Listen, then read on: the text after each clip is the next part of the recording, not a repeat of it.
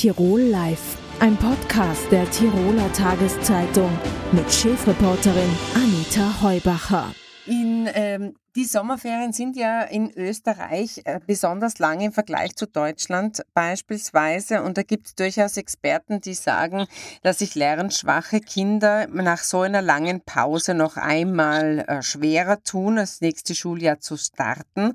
Und noch dazu gibt es ja Eltern, für die die langen Ferien tatsächlich eine große Herausforderung sind.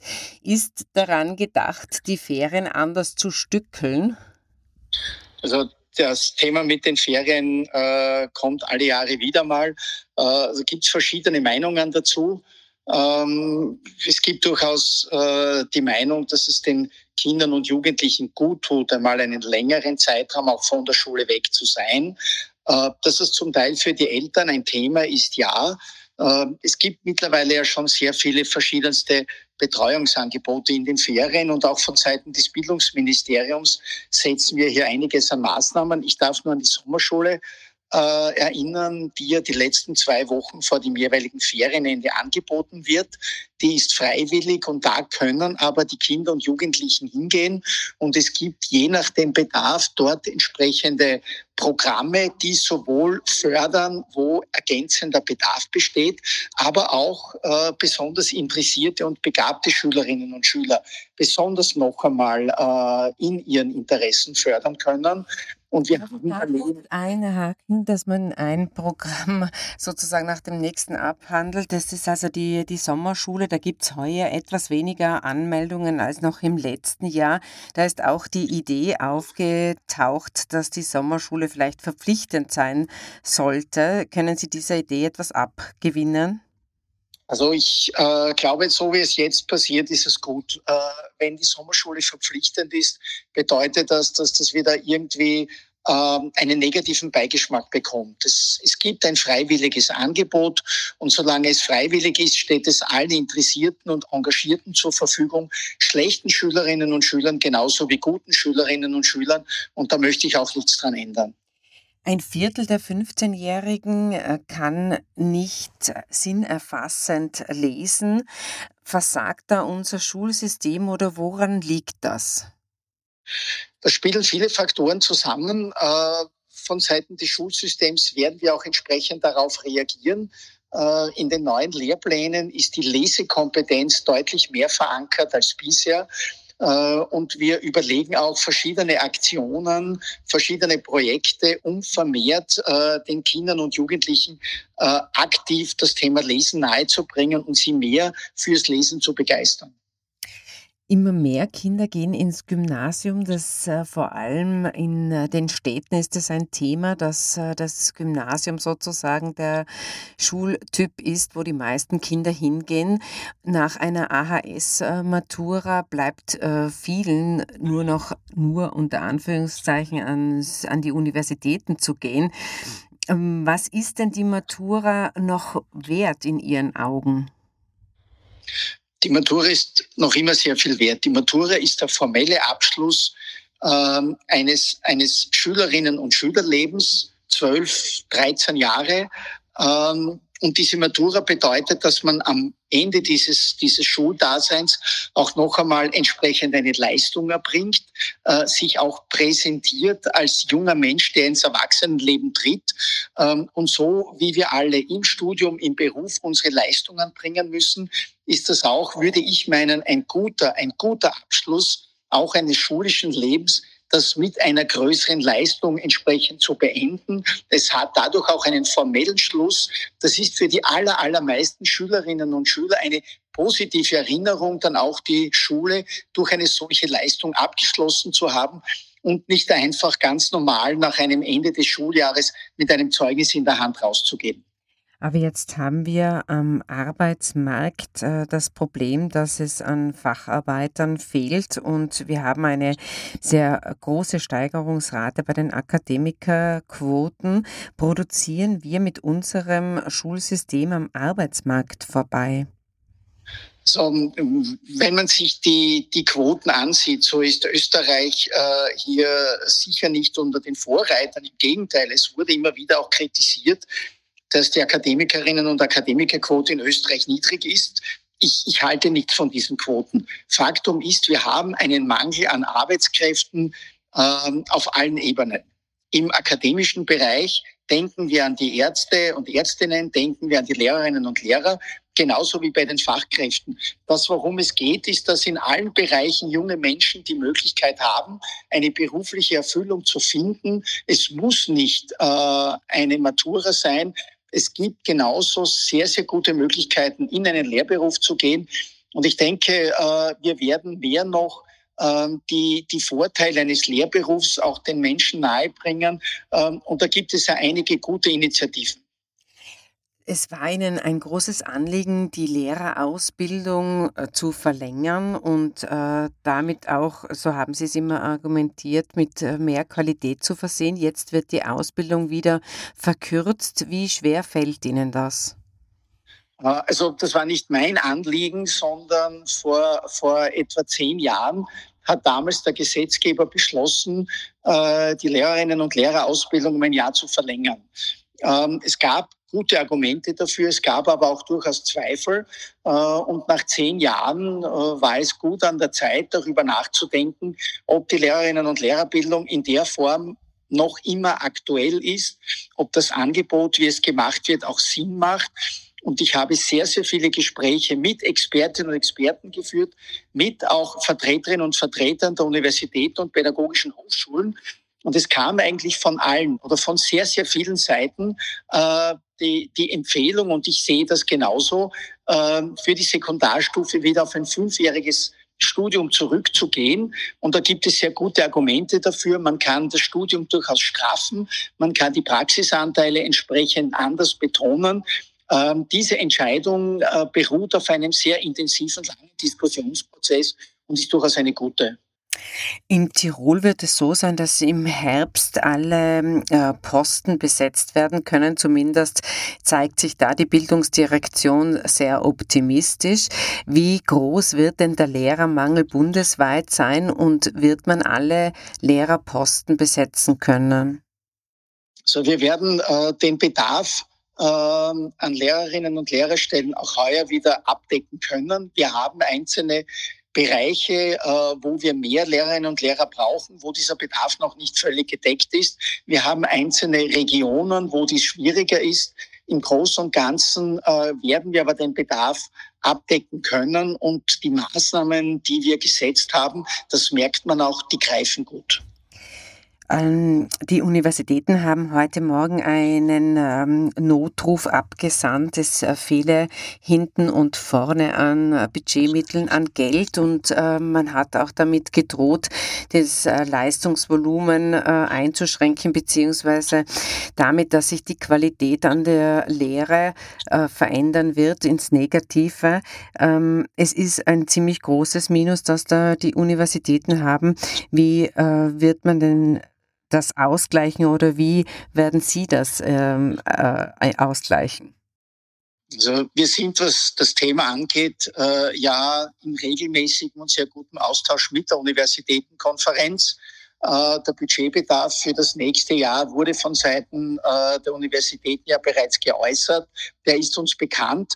Ähm, und wir sind ja gerade in intensiven äh, Gesprächen mit dem Finanzressort, um die Budgetplanung für das nächste Jahr zu erstellen.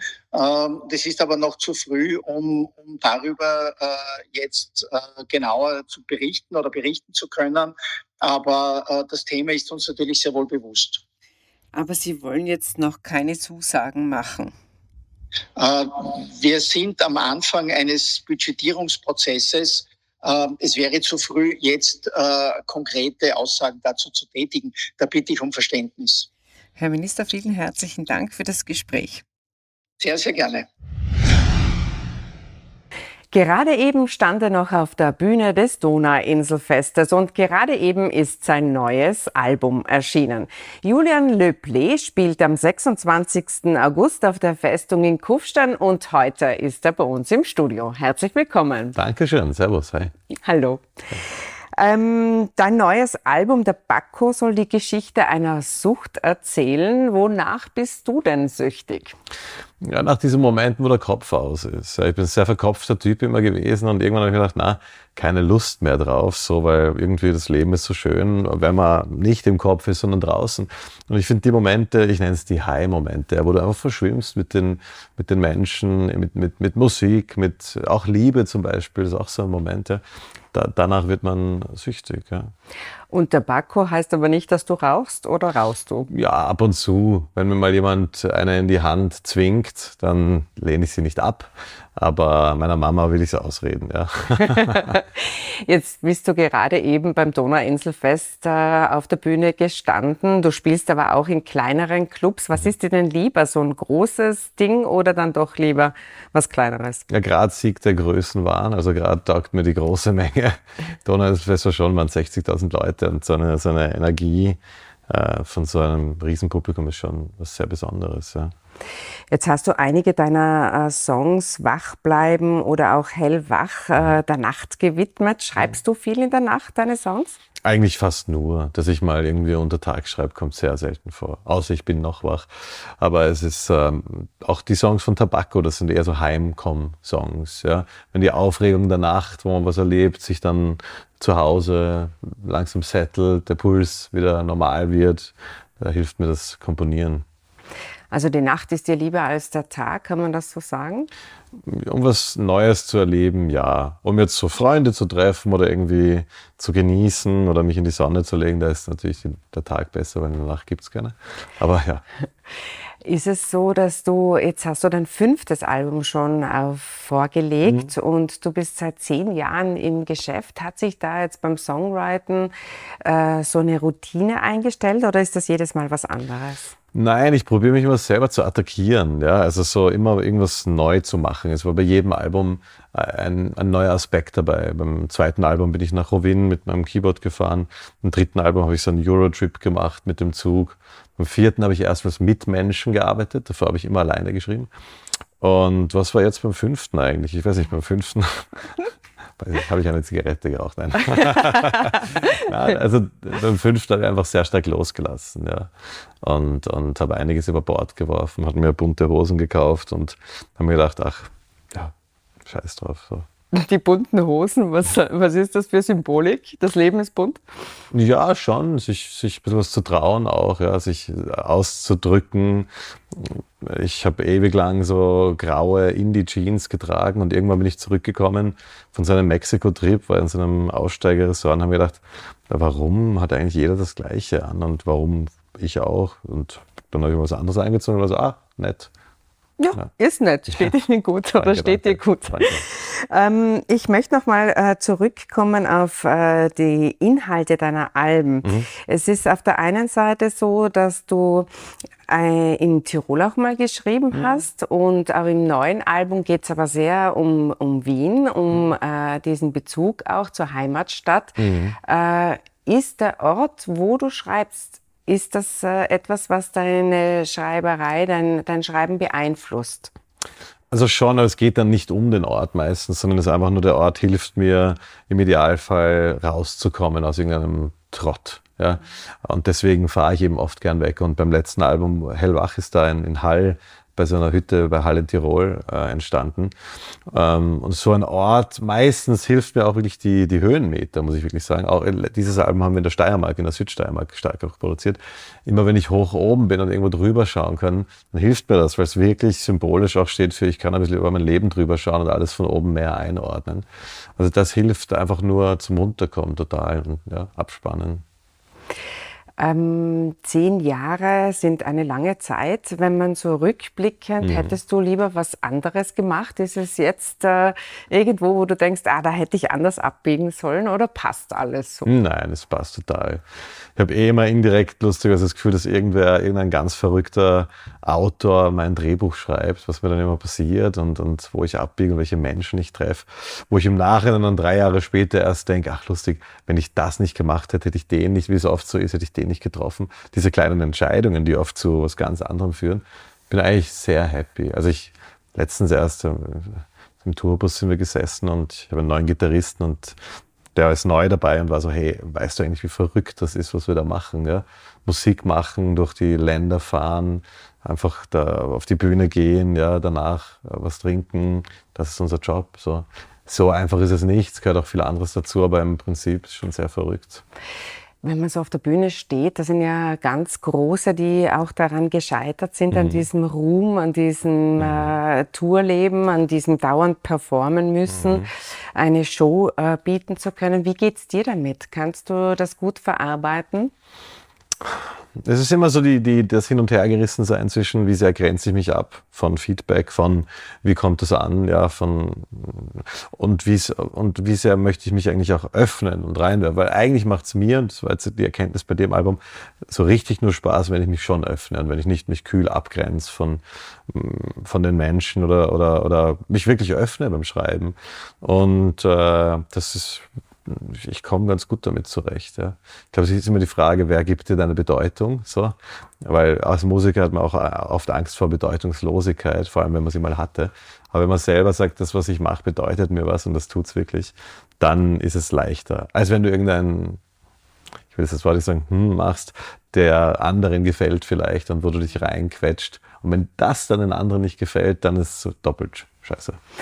Du bist jetzt auf Promotour für dein mhm. fünftes Album eben. Wie, wie sehr ist da der Erfolgsdruck groß? Eigentlich bin ich mega entspannt. Weil mir gefällt es super. Also alle, die zuschauen, hört äh, bitte rein. Das ist ein sehr schönes Album, finde ich.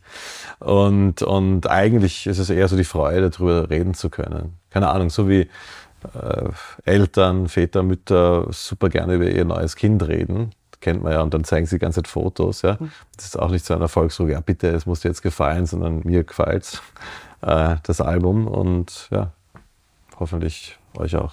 Also du schaust dann nicht äh, ganz genau drauf, wie viele auf Spotify das, das dann aufrufen oder da hast du da selber keine Erfolgslatte gelegt? Nein, das nicht, aber ich schaue natürlich, wie viele aufrufen und was da für Kommentare kommen, weil es mich interessiert. Ähm, aber, aber es ist nicht so, dass ich mir selber gedacht habe, das muss jetzt so und so performen. Dann möchte ich noch einmal zurückgehen zu deiner Namensfindung, mhm. äh, Julian Le Play. Mhm. Äh, das hast du von Frederic Le Play, mhm. einem Sozialökonomen. Mhm. Äh, taugt dir der so oder was war denn der, der Grund, warum du diesen Namen gewählt hast? Ich weiß gar nicht ganz genau, was er gemacht hat. Du hast ja auch Politikwissenschaft studiert, du weißt vielleicht mehr. Ähm, aber ich saß mit 19 in der Vorlesung in Wien, habe ich studiert, Politikwissenschaften. Da wurden halt die ganzen Sozialökonomen durchgenommen und, und er kam dann halt als Fünfter dran und Karl Marx war mal, Julian Marx, klingt nicht so gut. Dann war irgendwann Frederic Leplay und dann habe ich auf meinen Zettel geschrieben Julian Leplay. Zu der, in der Zeit habe ich gerade meinen ersten Song Mr. Spielberg äh, geschrieben und war mir sicher, ich möchte einen Künstlernamen. Und äh, dann habe ich Julian Leplay in meinen Uni-Blog geschrieben, 50 Mal. Und neben mir, Marin hieß sie, eine Mitstudentin, hat immer nur geschaut, was machst du da? Er heißt ja Frederik. Aber ich so, nein, ich suche gerade einen Künstlernamen. Und eigentlich war das meine letzte Vorlesung. Ich bin dann rausspaziert und war so super. Äh, die, über den Umweg Uni habe ich jetzt einen Künstlernamen mir gefunden und hab dann, ich habe dann schon gegoogelt, was hat er gemacht, aber er hat nichts Schlimmes gemacht. Napoleon hat er beraten, glaube ich, oder so. Ja, passt schon. Und so er sorgt auf jeden Fall für weniger Aufregung, als wenn du dich für Marx entschieden ja, hättest. So, ja. Weil beim Marxismus gehen ja in Österreich ja. immer noch die Wogen hoch. Also von dem her kann man ganz gut leben damit, oder? Finde ich auch, ja. Also ich wünsche dir äh, alles Gute für das neue Album. Viel Danke. Spaß auch äh, in Kufstein auf der Festung und Danke. herzlichen Dank für den Besuch im Studio. Sehr gern. Und bei Ihnen bedanke ich mich sehr herzlich für die Aufmerksamkeit. Schön, dass Sie dabei waren. Tirol Live sind Sie wie immer auf tt.com und Sie können die Sendung via Podcast nachhören.